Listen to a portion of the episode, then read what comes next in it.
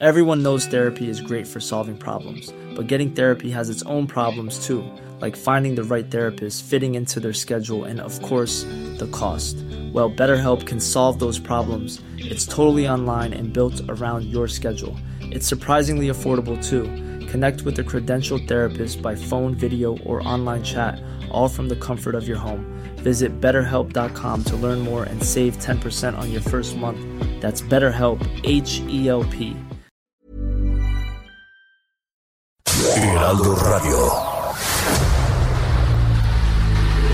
El dedo en la llaga.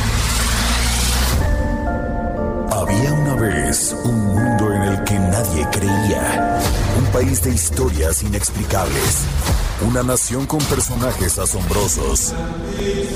Santo Tomás tenía razón. Hay que ver para creer. El México increíble, las verdades que duelen, la voz de los que callan, el dedo en la llaga. Infórmate, diviértete, enójate y vuelve a empezar. El Heraldo Radio presenta El Dedo en la Llaga con Adriana Delgado. Yo te miro y se me corta la respiración. Cuando tú me miras se me sube el corazón. Y así iniciamos este dedo en la llaga de este viernes 8 de diciembre y estamos escuchando, bailando con el gran Enrique Iglesias de Semer, bueno y gente de zona. Bailando, tu cuerpo y el mío llenando el pasillo, subiendo y bajando. Les recuerdo mis redes sociales, arroba Adri Delgado Ruiz. Y tuve una interesante conversación con el actor y productor Mark Thatcher sobre la exposición Más allá de Tutankamón, que conmemora los 100 años del descubrimiento de la tumba del faraón, un niño que en 10 años de gobernar Egipto fue el parteaguas en la historia de su imperio.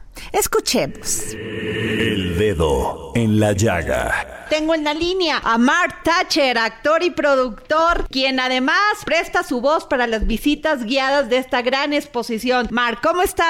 Hola, muy bien, me da muchísimo gusto saludarte. ¡Qué gran proyecto! Cuéntanos más. Pues fíjate, sí, sí es un gran proyecto, bien lo dices. Yo desde la primera vez que vi esta exhibición de National Geographic Beyond King Tut, que la vi en Estados Unidos, que la traemos a México como National Geographic más allá de Tutankamón, la verdad es que no lo podía yo creer. ¿eh? La primera vez que yo lo viví, yo no podía creer que en esas 11 salas hubiera tanta historia, tanta tecnología, tantas sorpresas, tantos viajes, que de verdad ya te sientes en el antiguo Egipto con sus pirámides, con sus arenas, ¿no? Con su misterio y más allá de todo empiezas a conocer una gran cantidad de tesoros, tenemos réplicas y de verdad es una experiencia única para toda la familia. Oye, Mar, la exposición contará con 11 salas y una sala inmersiva de 360 grados. Qué interesante ahora que puedas instalar un museo y que allegues a las personas a la cultura Yeah. Al mundo. Pues sí, además de la cultura, a la tecnología. ¿no? Así Porque es. Como bien te dije, es un viaje. Aquí te vamos a meter al mundo de Egipto, te vamos a meter a sus faraones, a sus pirámides, a Gizeh, al Valle de los Muertos, al Valle de los Reyes. Te vamos a llevar absolutamente por todo este misterio y esta teología de los egipcios, pero de una manera espectacular, llena de luces, llena de videos, llena de imágenes, que además todas fueron digitalizadas por National Geographic con la autorización del gobierno de Egipto y del Museo del Cairo. Esto no es normal. Por ejemplo, nosotros tenemos la, pues podemos decir, la bendición de tener a National Geographic que nos haya escogido como productores de la primera vez que sale esta exhibición de Estados Unidos, que nos haya escogido para traerla porque hasta nos mandan, tenemos la réplica original, de la, de- la réplica original, siempre les digo así, la réplica original de la momia de que está encerrada en su tumba. No, es una locura lo que van a ver porque además de artefactos van a ver una gran cantidad de viajes, ¿no? Que te vamos a llevar. Y esta sala de inversión que dices es de 300 metros cuadrados y que incluye dentro una réplica del barco que lo lleva por el Valle de los Muertos, que lo mete al inframundo, a Tutankamón en su viaje hacia la muerte y en donde te puedes tomar la selfie feliz con la familia, se suben cinco seis, es de tamaño gigante y cabe exactamente en esta sala de inversión de 360 grados que bien hablas. ¿Cuándo empieza Mark Thatcher, actor y productor y productor de esta exposición más allá de Tutankamón? ¿Cuándo empieza esta exposición? Esto empieza el 15 de diciembre en el monumento A la Madre y está increíble porque va a estar abierto desde las 10 de la mañana hasta las 9 de la noche. Qué maravilla, Mark. ¿Y tú cómo participaste en esto? Ya sé que eres el productor de esta exposición. Pues en pocas palabras, desde el principio, ¿no? Desde que mis socios y yo vimos esta exposición, eh, inmediatamente pensamos en la forma de traerla y como siempre lo dice uno de mis socios, Jaime Salinas, lo más difícil de esto es ir a tocar la puerta o levantar el teléfono es. y hacer una llamada. Y así fue, así fue, literalmente levantamos el teléfono, empezamos a hacer llamadas, nos conocimos, empezamos a hacer los negocios, ver de qué forma se podían traer eh, siete trailers llenos, Wow. llenos de cantidades de cosas, desde Hartford, Connecticut, que es la última ciudad en donde estuvo en Estados Unidos, hasta México, ¿no? Hablar con absolutamente toda la gente de, de tech para que pudiéramos saber cuáles eran los requerimientos. Tuvimos que contratar un domo estructural que de verdad, o sea, puede llegar a cargar más de 20 toneladas de peso, en donde pues ahí es donde ponemos todos los proyectores, toda la, la realidad virtual, la inmersión y todo. Entonces, pues desde un principio y seguimos viendo, hace un par de horas tuve una llamada precisamente con, con Pacan Entertainment, que son los encargados de esta exhibición y que de verdad es una locura, ¿no? Hacer absolutamente cada una de estas cosas. Ahora sí que le sabemos a cada una de las tuercas que estamos poniendo. Oye, Mark Thatcher, actor y productor de este evento, pero a ver, se dice fácil, pero también tienes que contratar a muchas personas, darles trabajo para producir todo esto. ¿Cuántas personas más o menos trabajan en un evento así? Por supuesto, mira, ahorita de parte de... Generas desarrollo económico, generas trabajo. Es correcto, es correcto. Y eso es uno de, las, de los grandes objetivos que tenemos nosotros en Vidur Entretenimiento. Tenemos ese objetivo de producir este tipo de espectáculos de este tamaño, porque estamos hablando de una carpa de 2.000 metros, o sea, de una, es un domo estructural de 2.000 metros, de una exhibición de 1.850 metros, con 11 salas, te digo, con 300 metros de inmersión y todo. Ahorita de parte del equipo de Estados Unidos vienen 13 o 14 personas y de parte de México estamos entre 20 y 30 personas, dependiendo los días de montaje, etcétera, que ya empezamos en unos días más. Empezamos a hacer absolutamente todo el montaje ahí en el Monumento a la Madre, ¿no? Entonces, la verdad es que se va haciendo cada vez más grande el equipo de trabajo. Precisamente ahorita estamos cerca de 50, 60 personas trabajando en montaje, en el domo estructural, en haciendo absolutamente todo para que esto llegue a su correcta ejecución. Pues Mark, muchas gracias por esta entrevista. Te deseamos que te vaya de lo mejor. Gracias por traer estos eventos a México, a la Ciudad de México, al Monumento a la Madre y que empieza el 15 de diciembre. ¿A partir de qué hora, Mark? De las 10 de la mañana y hasta las 9 de la noche. Pues muchas gracias, Mark Thatcher. Gracias por esta entrevista. No, hombre, maravilloso. Te agradezco, Adri. Y acuérdate, los precios súper A ver, cuéntanos. Súper asequibles para México, increíble, porque estamos en 590 con la experiencia de realidad virtual, en donde presto mi voz para hacerla, en donde van a estar conmigo, en pocas palabras, viajando en una alfombra mágica por todo Egipto, y 470 para la entrada general. Muy bien, pues muchas gracias. Hay que ir a ver esta maravillosa exposición más allá de Tutankamón. Gracias, Mark Thatcher. Gracias a ti, Adri. Hasta pronto. Estás escuchando a Adriana Delgado en El Dedo en la Llaga. Y desde Argentina y en exclusiva para el dedo en la llaga, el gran filósofo y escritor Hernán Melana, que hoy nos habla sobre Penélope y su tejido. Filosofía, psicología, historias con Hernán Melana.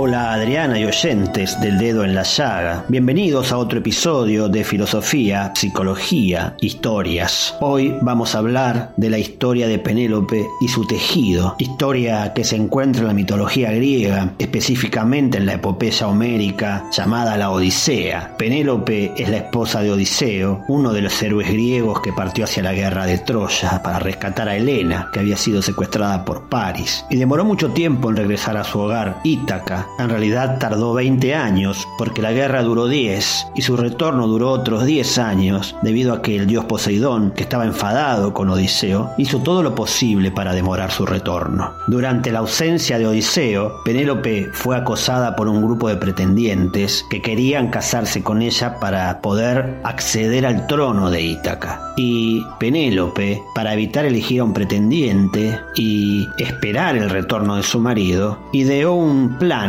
que consistía en tejer un sudario o una mortaja para su suegro Laertes, el padre de Odiseo, que aún no había muerto, y les dijo a los pretendientes que en cuanto terminase aquel sudario, ella iba a elegir a uno para casarse y que se convirtiera en el rey de Ítaca. Pero Penélope tejía durante el día, enfrente de ellos, pero en la noche destejía lo que hacía. Y esto ha sido tomado por muchos lectores y muchos intérpretes de la Odisea como un gesto de fidelidad, de virtud femenina, de paciencia, de astucia. Pero en realidad uno puede ver en el acto de tejer y destejer la idea de la vida y de la muerte. Es decir, en la vida tejemos durante el día y durante la noche, la pequeña muerte, destejemos lo hecho. Y en ese ciclo de tejer y destejer se describe el ciclo de la vida misma. Hay otras alegorías similares en la mitología griega, por ejemplo las parcas o las moiras eran tres hermanas que personificaban al destino. Y esto se representaba cuando ellas hilaban, medían y cortaban el hilo de la vida de una persona, simbolizando así el ciclo del nacimiento, la vida y la muerte. Cuando las moiras o las parcas cortaban el hilo, la persona moría. También está la historia de Aracne, que era una tejedora mortal que desafió y venció a Atenea,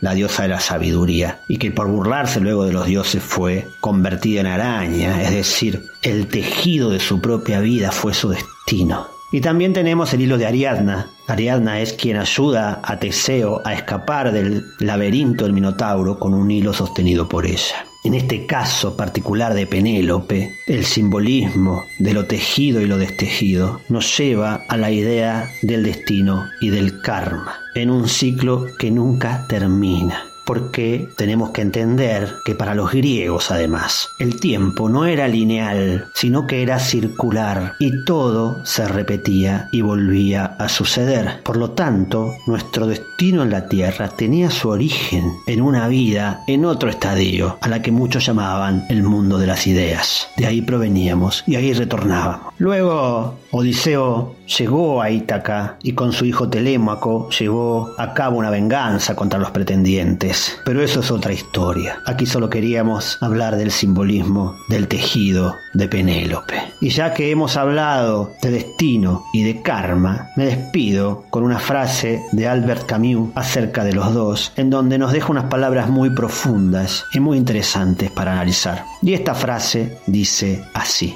El destino es lo que no elegimos. El karma es lo que elegimos no ser. Gracias Adriana y oyentes del dedo en la llaga. Si quieren escuchar más episodios de filosofía, psicología, historias, pueden hacerlo a través de diferentes plataformas sociales. Soy Hernán Melana y espero encontrarme nuevamente con ustedes la próxima semana. Viernes, viernes del historiador Ignacio Anaya, que hoy en sus cápsulas del pasado nos habla de ¿qué hace a una película buena desde la historia? Cápsulas del pasado con el historiador Ignacio Anaya. Hola Adriana, hola amigas y amigos del dedo en la llaga y esta es mi cápsula del pasado. La reciente película de Ridley Scott sobre Napoleón Bonaparte ha dado mucho de qué hablar. Desde el ámbito de la historia se le ha criticado por no ser fiel al personaje o a los eventos que lo rodearon. Pero ¿qué hace una película buena en cuanto a su apego a la historia? En esta cápsula les platicaré un poco sobre cómo los historiadores pueden influir en la creación de películas y documentales y cómo se mide la precisión histórica en el cine. A través de este análisis se desvelan las capas de subjetividad y creatividad que conforman el tejido del cine histórico. Comencemos. En el set, el historiador emerge como una figura crucial, aunque a menudo en la sombra. Su papel es dual. Por un lado, ayuda a los cineastas a navegar por las complejidades del pasado, señalando anacronismos y sugiriendo formas de representar la historia con autenticidad. Por otro lado, ofrece una ventana a mundos desconocidos, proponiendo formas de ilustrar eventos históricos que pueden ser desconocidos para aquellos cuyo contacto con la historia es superficial. Esta guía experta es una brújula que puede dirigir la narrativa cinematográfica hacia una representación más fiel de la realidad histórica. Sin embargo, en el cine, la precisión histórica a menudo se encuentra en un juego de tira y afloja con la narrativa y la visión artística. Películas como Gladiador demuestran cómo la planificación meticulosa y la fidelidad histórica no siempre son primordiales. En este escenario, la historia se convierte en un telón de fondo, un escenario en el que se desarrollan historias más grandes. A menudo a expensas de la precisión. Es aquí donde el debate sobre qué constituye una buena película histórica se intensifica, revelando un espectro de opiniones entre los historiadores y cineastas. Porque hay que decir algo, hay películas históricas que no son buenas, así como hay películas que supuestamente son históricas y no lo son que sí son muy buenas. La influencia de los historiadores en el producto final depende en gran medida de cómo y cuándo se les involucra en el proceso creativo. Si se les incluye desde el comienzo, su influencia puede ser profunda y duradera. Sin embargo, si su rol se reduce a una mera verificación al final del proceso, su impacto a menudo es marginal y su consejo puede ser fácilmente descartado en favor de la visión original del director, como es el caso de Ridley Scott. Curiosamente, la relación entre historiadores y documentales no es tan diferente de su relación con las películas de ficción. En ambos casos, a menudo se les utiliza para reforzar una narrativa preestablecida. Sus contribuciones pueden ser editadas para encajar en un guion ya definido, reduciendo su papel a un mero eco de la visión del director. La idea de que los historiadores pueden tener un control editorial sobre el corte final de una película es más un sueño que una realidad. El cine, especialmente en Hollywood, opera con sus propias reglas, donde la visión artística y la narrativa del director a menudo eclipsan la precisión histórica. La participación de múltiples consultores históricos puede ser útil, pero la noción de que tendrían control editorial es poco realista y probablemente no resultaría en una película que atraiga al público general. Al final, lo que hace buena una película histórica es inherentemente subjetivo. Los historiadores, como cualquier otro grupo, tienen opiniones divergentes sobre lo que constituye una representación histórica correcta en el cine. Algunos valoran la precisión sobre todas las cosas, mientras que otros reconocen y aprecian la necesidad de libertades creativas. En última instancia, el cine histórico, al igual que la historia misma, es una narrativa tejida a partir de innumerables hilos de verdad, ficción, arte y perspectiva personal. Esta compleja red es lo que hace al cine histórico en todas sus formas y representaciones una faceta tan intrigante y vital de nuestra cultura y nuestra comprensión del pasado. Espero que les haya gustado este episodio y recuerden escucharnos cada semana. Muchas gracias y hasta la próxima. Y como todos los viernes, mi querido Gonzalo Lira, experto en temas de cine y de televisión, nos trae una entrevista exclusiva con Carla Souza sobre esta maravillosa película La Caída, que ganó el Emmy Internacional como la mejor película y la mejor actriz. Es tiempo del séptimo arte. Películas, cortometrajes, series, documentales y excelente música. Con Gonzalo Lira. Muy buenas tardes, Adri. Un saludo a ti y a toda la gente del auditorio que nos escucha aquí por el dedo en la llaga. Yo soy Gonzalo Lira. Llegó el viernes, llegó el momento de nuestras recomendaciones y no nos vamos a ir con un estreno. Nos vamos a ir con una recomendación de algo que se estrenó, sí, hace ya un año. Se trata de La Caída, la más reciente película de Carla Souza y con Carla Souza. ¿A qué me refiero con que es de Carla Souza? Pues bueno, Carla Souza es la productora, asesoró incluso en el trabajo de guion de esta película y ella fue la encargada de conseguir a la directora la argentina Lucía Puenzo, con Carla Souza, porque Carla Souza es la protagonista de La Caída. ¿Y por qué estamos hablando de una película de hace un año? Bueno, pues es que hace unos días se celebró el premio Emmy Internacional. El premio Emmy es entregado por la Academia de Televisión de Estados Unidos y premia lo mejor de las series y también de las películas que son lanzadas para la televisión, o bueno, antes lanzadas para la televisión. Ahora también se incluyen películas y series que fueron lanzadas a través de plataformas de streaming. Y este es el caso de La Caída una película original de Amazon Prime que pues Carla Souza le dedicó mucho tiempo de su vida. La historia está inspirada en hechos reales y nos habla sobre una clavadista, una clavadista que tiene una relación muy cercana con su entrenador hasta que su entrenador es acusado por una clavadista más joven que además hace peligrar el lugar de Carla Souza en el equipo de clavados y es denunciado este entrenador por casos de abuso y acoso sexual. Esto mete al personaje que interpreta Carla Sousa, la protagonista de la caída, pues en un dilema, ¿no? Eh, le creo a estas acusaciones o las rechazo y trato de seguir con mi vida y apoyo a mi entrenador en un momento en el que, eh, pues obviamente no se pueden desechar tan fácilmente estas acusaciones. Pero la película no se queda ahí, se va un poco más lejos, ya que también logra poner en duda al personaje que interpreta Carla Sousa, la hace cuestionarse si esta relación tan cercana genuinamente es plausible o también tiene algo de de relaciones de poder, de acoso o quizá incluso de abuso en el pasado. La película pues es un despliegue, la verdad, de, de talento para Carla Souza y pues bueno, se llevó dos premios Emmy internacionales. Número uno, mejor película dentro de los Emmy internacionales y también mejor actriz para Carla Souza. Así que tuvimos la oportunidad de platicar en exclusiva con ella y esto fue lo que nos dijo sobre estas nominaciones y bueno, estos premios Emmy internacionales a los cuales se hizo acreedora. Muy emocionados, muy halagados. Es un año, hace un año exacto que, que estábamos estrenando La Caída y tuvo una respuesta mucho más allá de la que nosotros teníamos contemplado. Era un tema y una película con una temática difícil, sin embargo nos damos cuenta que obviamente muy necesitada para poder establecer una, una conversación más compleja en, en el país y en la comunidad sobre, sobre este tema. Eh, yo estoy muy agradecida porque la verdad es que aunque me tardé muchos años en poder realizarla, en poder hacerla, fue un proyecto muy importante para mí, un proyecto muy sanador, un proyecto que además me acercó al, al mundo deportivo, me acercó a tantos atletas mexicanos, sus historias, sus necesidades, me ha ayudado a pues empatizar y también visibilizar la falta de apoyo que, que reciben y poder estar con ellos recientemente apoyando a Diego Valleza y a Randall Willars para ir a la, al Mundial de, de Fukuoka. Fue algo muy, muy emocionante y espero poder seguirlos apoyando hasta llegar a las Olimpiadas. Bueno, Adri, ahí lo tienes. Carla Souza, La Caída, la pueden ver en la plataforma de Amazon Prime. Yo eh, les escucho por acá la próxima semana con más recomendaciones del cine, el streaming y las series. Que tengan excelente fin de semana. Y como todos los viernes, Miriam Lira y su momento Gastrolab, que hoy nos habla sobre las leyendas que hay detrás de varios platillos navideños.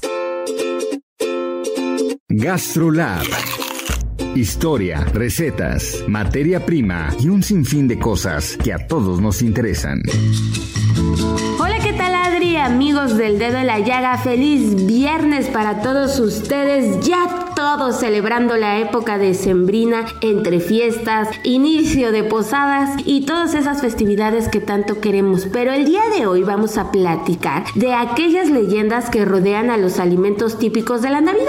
Es por eso que vamos a empezar con el pavo, una tradición que es muy real. La popularidad del pavo como plato central en la cena navideña se remonta a la Inglaterra del siglo XVI y cuenta la leyenda que el rey Enrique VIII fue el primero en disfrutar de un pavo en Navidad, estableciendo así una tradición que se extendió rápidamente por todo el mundo. En América, pues bueno, ya teníamos la tradición del Thanksgiving, pero el pavo se asoció con la Navidad por su abundancia y por su gran tamaño, el cual pues era ideal para grandes reuniones familiares. Ahora vámonos hasta Italia para conocer el panetone. Este dulce de levadura originario de Milán tiene una historia muy romántica. Se dice que un joven noble se enamoró de la hija de un panadero y para impresionarla inventó un pan dulce con frutas confitadas y cáscara de naranja. El éxito del pan fue tal que se convirtió en todo un símbolo de la Navidad italiana y por supuesto ya está alrededor del mundo. Ahora regresemos a México con los tamales, un legado mesoamericano. También se acostumbran mucho en Centroamérica y bueno, estos tamales son esenciales en las festividades navideñas. Estos paquetotes de masa rellena de carne envueltos en hojas de maíz tienen raíces precolombinas y se cree que los antiguos mesoamericanos preparaban tamales para las ofrendas a los dioses durante las ceremonias del solsticio en invierno. Ahora vámonos a Noruega para conocer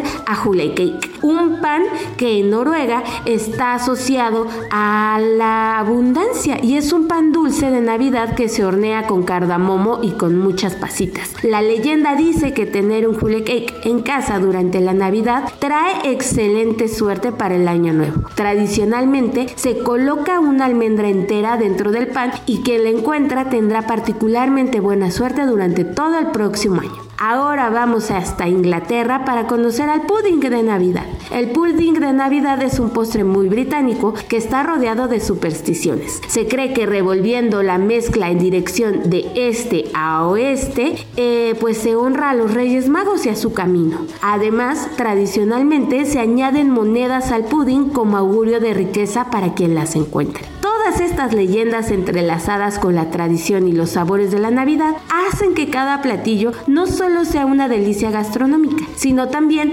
una puerta a diversas historias y costumbres que han trascendido generaciones. La comida navideña, en consecuencia, se convierte en un vínculo tangible con el pasado y una celebración de la cultura y por supuesto de la historia. Si quieren conocer algunas de las recetas de estos platillos, por favor vayan a gastrolabweb.com, ahí los vamos a estar esperando con muchas recetas deliciosas. Y por supuesto, las próximas semanas estaremos compartiendo con ustedes aquí en el dedo en la llaga platillos exquisitos para que celebren en grande. Y nos vamos a una pausa, no antes sin recordarles mis redes sociales, arroba Adri Delgado Ruiz. Sigue a Adriana Delgado en su cuenta de Twitter arroba Adri Delgado Ruiz. Además, te invitamos a enviar tus opiniones y comentarios en texto o por mensaje de audio a través de WhatsApp al 55 2544 3334. Y si quieres escuchar El Dedo en la Llaga de El Heraldo Radio, en cualquier momento y donde quiera que te encuentres, descarga el podcast disponible en Spotify y iTunes.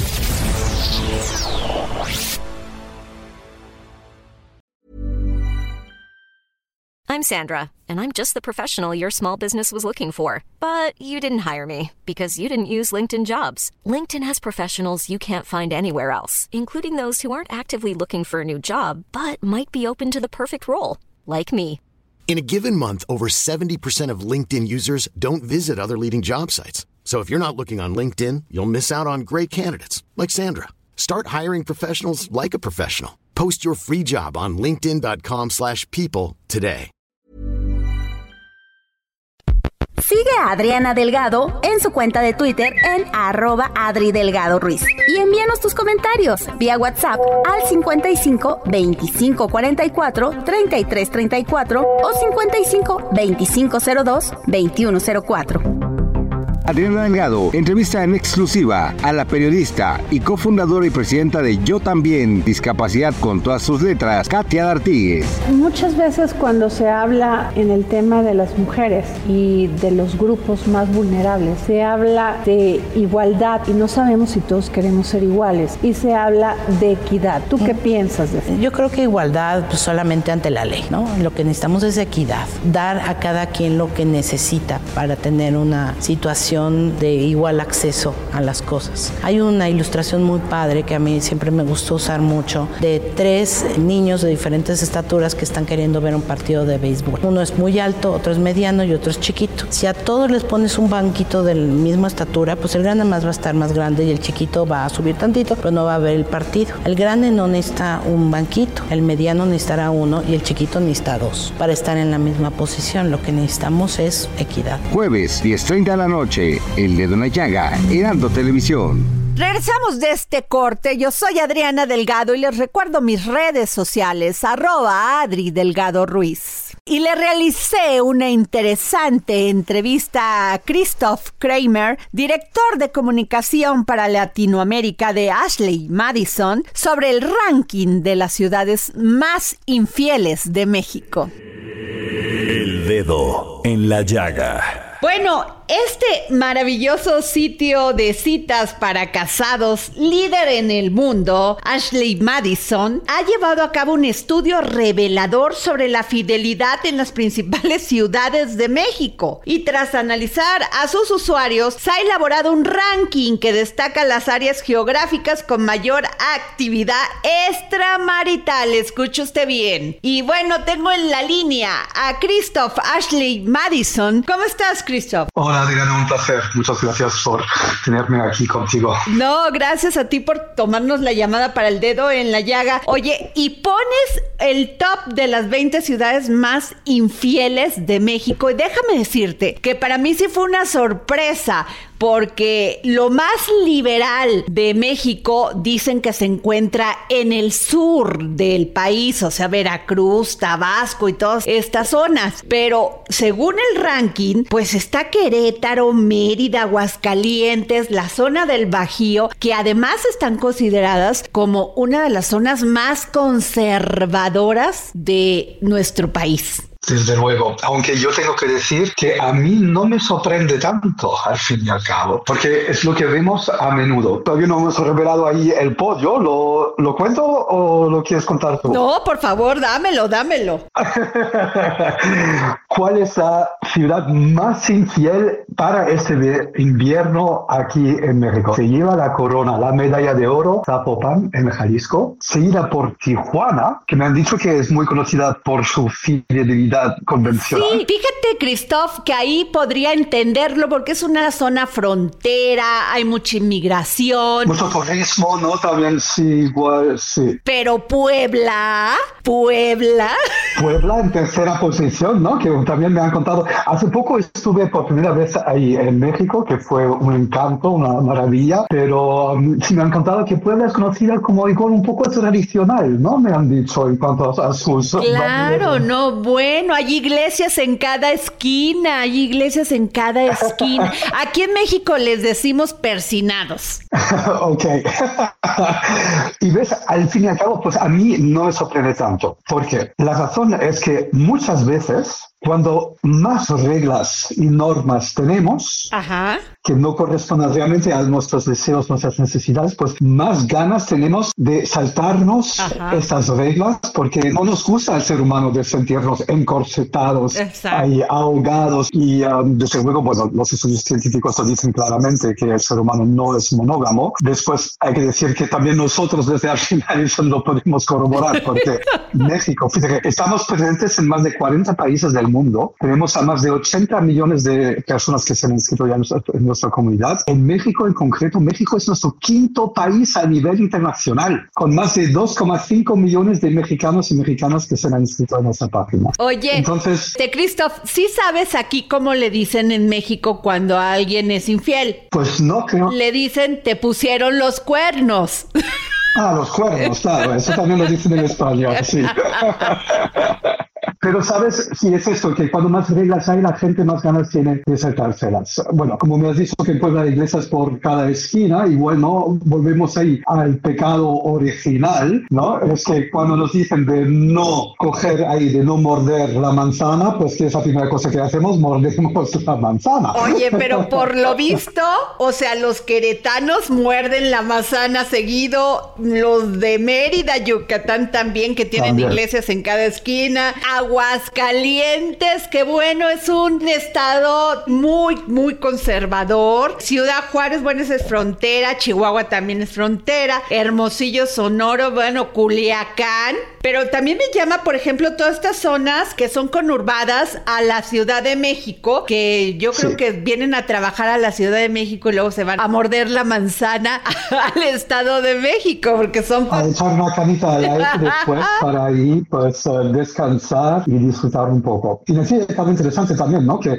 Jalisco, por un lado, tiene la número uno con Zapopan. ¿Qué Pero también tiene la ciudad más fiel de México, porque está Guadalajara en puesto número 20. Así que tanto los más infieles que los más fieles están ahí en Jalisco. Oye, yo pensé que te iba a parecer Veracruz, porque yo que soy veracruzana somos sureñas, pues somos más liberales, vemos las cosas como más liberal, sin tantas ataduras. Pero es que igual, pues como ya sois liberales, igual no nos hace tanta falta una página discreta. Pecamos menos, como dicen, o ¿verdad? Se hace de, de, forma diferente. Pues, porque es interesante, bueno, ahí sí que hablamos de las ciudades más infieles, pero también estamos notando un cambio en nuestra comunidad desde hace unos años. Ya empezó un poco antes de la pandemia, creo que la pandemia lo ha acelerado. Hay dos grupos, dos colectivos que están liderando este cambio. Por un lado son las mujeres, porque ya a día de hoy, y lo hemos averiguado en dos encuestas consecutivas y salieron exactamente los mismos datos por, los que, por lo que ya lo tomo como corroborado, que una de cada cuatro de nuestras usuarias dice estar en una relación abierta, no monógama,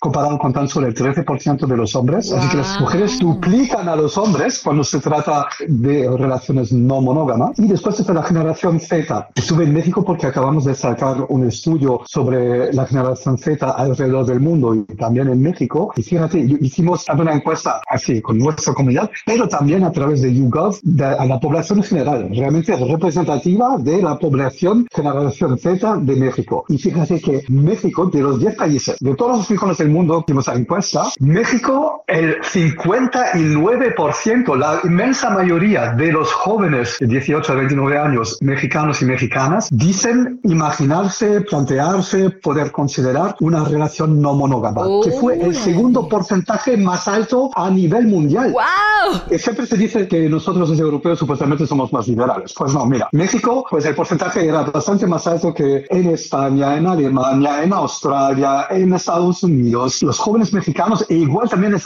¿no? Hay un poco una consecuencia de que sí que históricamente la sociedad mexicana igual es más tradicional, más religiosa, pues los jóvenes están diciendo, mira, eso me estás contando acerca de cómo tengo que amar, cómo tengo que llevar mi pareja. Exacto. Pues no corresponde a lo que yo siento, lo que yo deseo. Y como son nativos digitales, ellos ya tienen acceso a la información a través de las redes sociales, de Internet, de buscar lo que ellos les interesa y de encontrar comunidades. Y entonces están rechazando esos antiguos modelos pues que no les corresponden. Oye, qué interesante porque la tecnología vino a revolucionar todo el comportamiento, la forma pues de ver aquello que pensabas que era prohibido, ahora tienes acceso, hay más personas participando en estas redes y también en estos sitios y me llama la atención el empoderamiento de la mujer, de decir, oye, yo ya no me conformo con una mala pareja y busco otra opción. Lo único que me llama la atención es finalmente son personas que ya tienen una relación estable, ¿no? La gran mayoría sí, pero es lo que vemos, ¿no? Que los estudios científicos biológicos dicen que solo el 3% de los mamíferos son monógamos. El ser humano no cuenta en esta minoría, no se encuentra ahí. Entonces, sí que hemos construido, ¿no? Y a día de hoy todavía es el único modelo realmente aceptado de pareja, que es lo del matrimonio o de la relación monógama, pero no corresponde a las necesidades y los deseos de la mayoría. Bueno, digamos que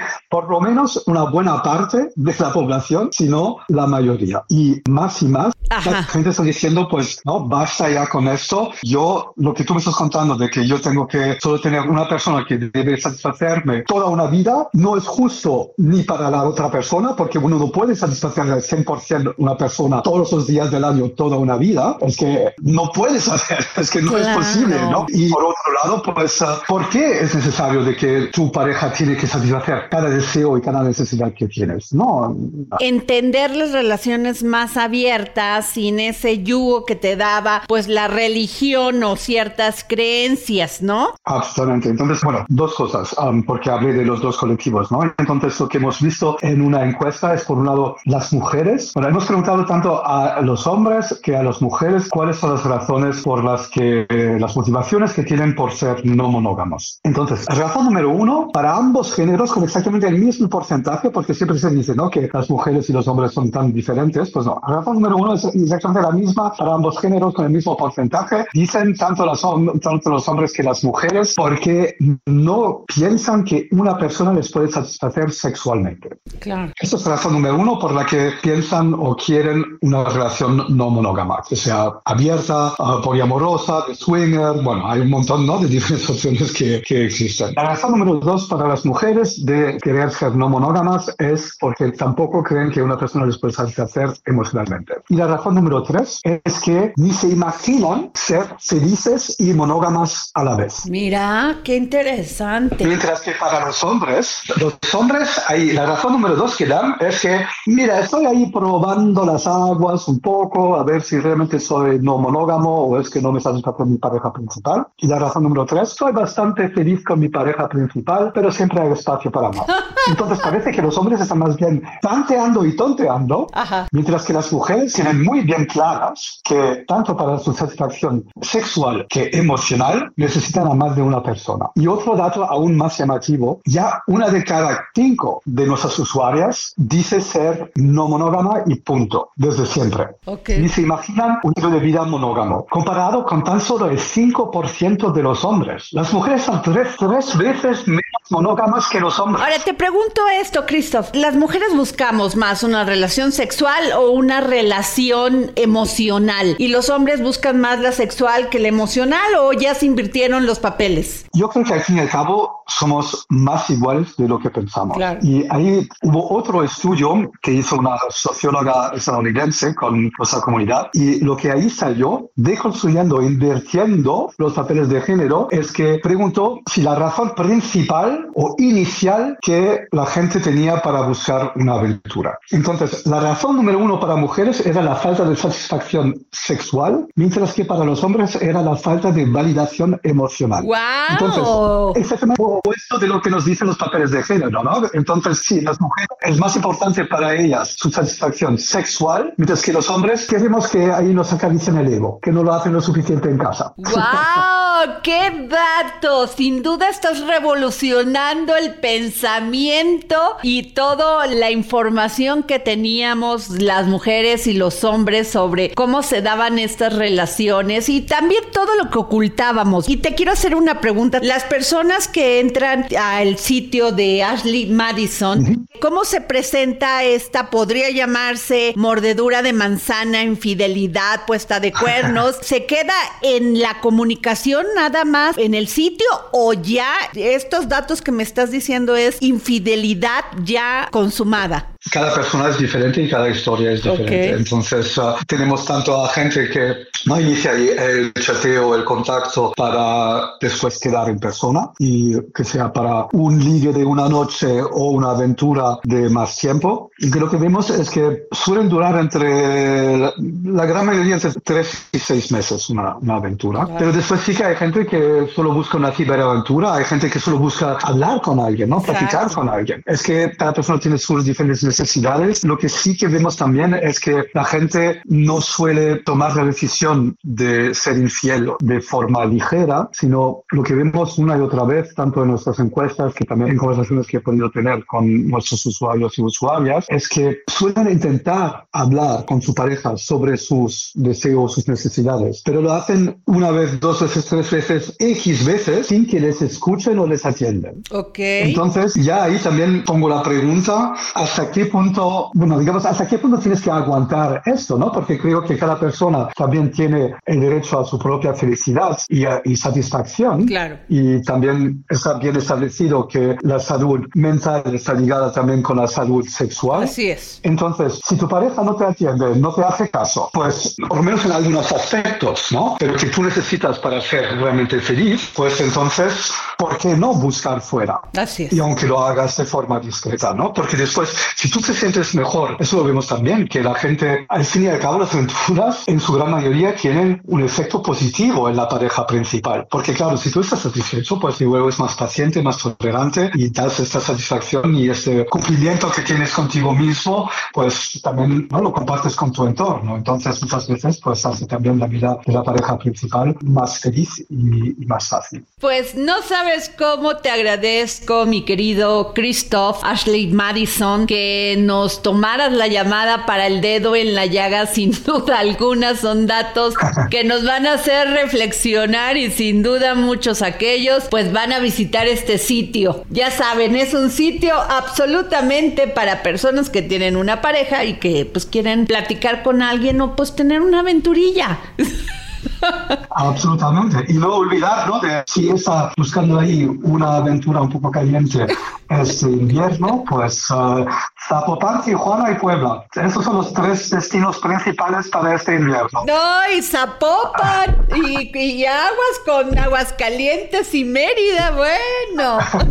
Gracias, mi querido Cristo. Gracias por tomarnos la llamada. Estás escuchando El Dedo en la Llaga con Adriana Delgado. Y hoy, la reconocida periodista y activista Katia de Artigues, presidenta y fundadora de Yo también Discapacidad con todas sus letras, hoy nos habla sobre cómo los gobiernos no están informando de manera accesible para las personas damnificadas en el huracán Otis. Hola querida Adriana, que tengas un muy buen día y a todas las personas que nos escuchan también. Hoy les quiero proponer un ejercicio de imaginación. Me gustaría que todos ahorita todas cerraran sus ojos y se imaginaran la siguiente situación. Acaba de pasar un huracán y ustedes son una persona ciega. Les cuesta por lo tanto más trabajo moverse, buscar cosas y saben que hay una atención de emergencia, pues porque acaba de pasar algo muy feo en el estado en el que viven y quieren buscarla. En redes sociales entran a la página del gobierno, por ejemplo el de Guerrero, digamos, y se encuentran con que la información para la atención a emergencia no está en un formato que ustedes puedan leer. Son una persona ciega que utiliza un lector de pantalla que cada vez que encuentra una imagen tiene que ser descrita. Si no es así, ustedes se toparán con un archivo que diga huracán.jpg que no les dirá absolutamente nada. Supongamos que ustedes eh, están buscando información porque tienen algún familiar que se lastimó y quieren ver cuáles son las brigadas médicas que actualmente están funcionando en ese estado. Y de nuevo, entran a redes sociales y se encuentran con que si hay una publicación muy amplia de muchos centros de brigadas de atención para todas las personas en salud, pero de nuevo no pueden leerlo. Imaginen ahora, abran los ojos, que son una persona sorda, que no escucha y que habla lengua de señas mexicanas. Prenden la televisión, no pueden prender el radio, bueno, sí lo pueden prender, pero no lo escucharán y se encuentran con que si bien se hay información sobre la emergencia, pues no hay intérprete en lengua de señas mexicanas, por lo tanto no se pueden enterar. Esto no solamente pasa en Guerrero hoy, porque aunque ya va más de un mes que pasó este huracán Otis, pues la situación sigue siendo muy mala para muchas personas. Prácticamente toda una ciudad, Acapulco, que tiene 800 mil habitantes y donde viven 150 mil personas con discapacidad, no están siendo informadas de manera adecuada. Esto suele pasar en muchísimas emergencias, no solamente en las creadas por fenómenos naturales, sino en la emergencia, por ejemplo, del COVID. No fue sino hasta que un grupo de personas sordas se inconformaron y ganaron un amparo que lograron que hubiera interpretación en lengua de señas mexicanas. Pasó en la emergencia del H1N1 también, cuando tampoco se informó en formatos accesibles. Pasa todo el tiempo cuando tiembla en la Ciudad de México, cuando la alerta sísmica pues no es accesible para personas con discapacidad auditiva. Pasa cuando cada mujer que es violentada y muchas mujeres con discapacidad tienen mayores posibilidades de ser violentadas, les dan solamente un número de teléfono para reportar alguna violencia y esto no es accesible para personas sordas, por ejemplo. Necesitamos hablar de los enormes pendientes de información accesible siempre, por supuesto, pero sobre todo en las emergencias. Desde 2022, en marzo, la ONU publicó observaciones que hace el Estado mexicano, es decir, al país, diciendo que tenemos que mejorar muchísimas cosas para la atención en emergencias a personas con discapacidades. Necesitamos protocolos específicos para su evacuación en situaciones de riesgo, como emergencias humanitarias, presencia de desastres naturales. Necesitamos saber qué es lo que se hace en estos casos y necesitamos seguir exigiendo a todos los gobiernos y ahora también en tiempos de campaña que los partidos políticos lo hagan, que informen de manera accesible para que todos, para que todas, para que todos tengamos el acceso a la información que necesitamos para sobrevivir, para tomar decisiones, para saber por qué vamos a votar. Muchísimas gracias Adriana, que tengan muy buen viernes. En nuestra sección Guerreras de la Libertad, lideresas políticas, activistas sociales, artistas y defensoras de los derechos de la mujer nos enseñan que no hay límites cuando se trata de luchar por lo que creemos. La resiliencia, el coraje y la determinación son la principal característica de estas mujeres que han desafiado barreras en búsqueda de la libertad. En esta sección conoceremos historias inspiradoras de valentía, emoción y pasión. En esta ocasión tenemos a Ariadna Montiel, secretaria del Bienestar en el Gobierno de México. Como siempre les digo, venimos de lejos y venimos de abajo. Yo vengo de una familia, pues mis abuelos eran campesinos, tanto del lado de mi mamá como de mi papá. Mi papá era maestro normalista y siendo un maestro normalista se hizo abogado. Y mi mamá es abogada también. Era abogada en la época en que las mujeres no estudiaban, mucho menos eran universitarias y mucho menos abogadas. Pero a mi mamá le mataron a su hermano más pequeño y ella creció con la idea de buscar superarse y trabajar en torno a la justicia. Yo crecí en ese entorno, los dos son universitarios, son pumas, mi, mi, papá ya falleció siendo maestro, no le gustaba la televisión y yo tuve televisión hasta los 15 años, escuchaba el radio y eso me permitió tener una carga de imaginación importante porque la radio eh, generaba eso y pues era leer, eh, estudiar, Afortunadamente, pues siempre fui buen estudiante. Mi papá era difícil, era duro, era enérgico, era disciplinado y mi mamá de convicciones muy profundas. Mi hermana Diana estudiaba ciencias políticas y pues estaba en los 18 o 19 años en el Frente Democrático cuando inició el PRD y yo la acompañaba y pues así me fui incorporando a la militancia y hasta el día de hoy. Y no he militado en otro proceso ideológico que no sea la izquierda, es en lo que creo. Uno va madurando en el camino, en la trayectoria, con cargo o sin cargo, ¿no? Pero pues he tenido la oportunidad de tener responsabilidades que me han formado y agradezco mucho el haberlas tenido, porque además he tenido grandes maestros que me han construido también y eso me ha ayudado en este momento a trabajar, sí, con mucha paciencia y tolerancia y sobre todo tener, como bien dice el presidente, el corazón caliente y la mente fría, ¿no? Yo me miro hace 10 o 15 años y a lo mejor era corazón caliente y la cabeza también. Hoy puedo decirte que eso he aprendido a, hacer las cosas con mucha más frialdad, lo que se tiene que hacer con frialdad, pensar, razonar. Dirigir una responsabilidad de esta dimensión, pues nunca lo imaginé en mi vida y de verdad vivo muy contenta, no por lo que significa la parafernalia del poder, porque tratamos de evitarlo, sino por esta gran responsabilidad de estar tan cerca de la gente. Eso es lo que más me emociona, organizar para ayudar. Eso es lo que he aprendido y bueno, no se aprende en un día. El tiempo nos ha ayudado a aprender, a madurar y a saber conducir.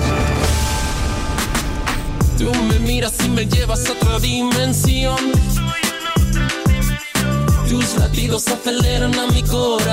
Y esto fue todo aquí en El Dedo en la Llaga. Gracias por escucharnos, pero sobre todo, gracias por permitirnos entrar en su corazón. Tenga usted un gran fin de semana con sus seres queridos en estas fiestas decembrinas. Nos escuchamos el próximo lunes.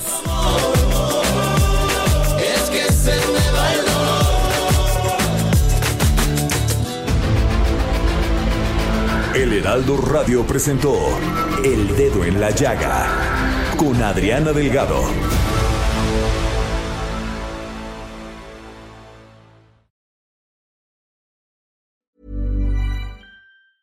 Planning for your next trip? Elevate your travel style with Quince. Quince has all the jet setting essentials you'll want for your next getaway, like European linen, premium luggage options, buttery soft Italian leather bags, and so much more. And is all priced at 50 to 80% less than similar brands. Plus, Quince only works with factories that use safe and ethical manufacturing practices. Pack your bags with high-quality essentials you'll be wearing for vacations to come with Quince. Go to quince.com slash pack for free shipping and 365-day returns.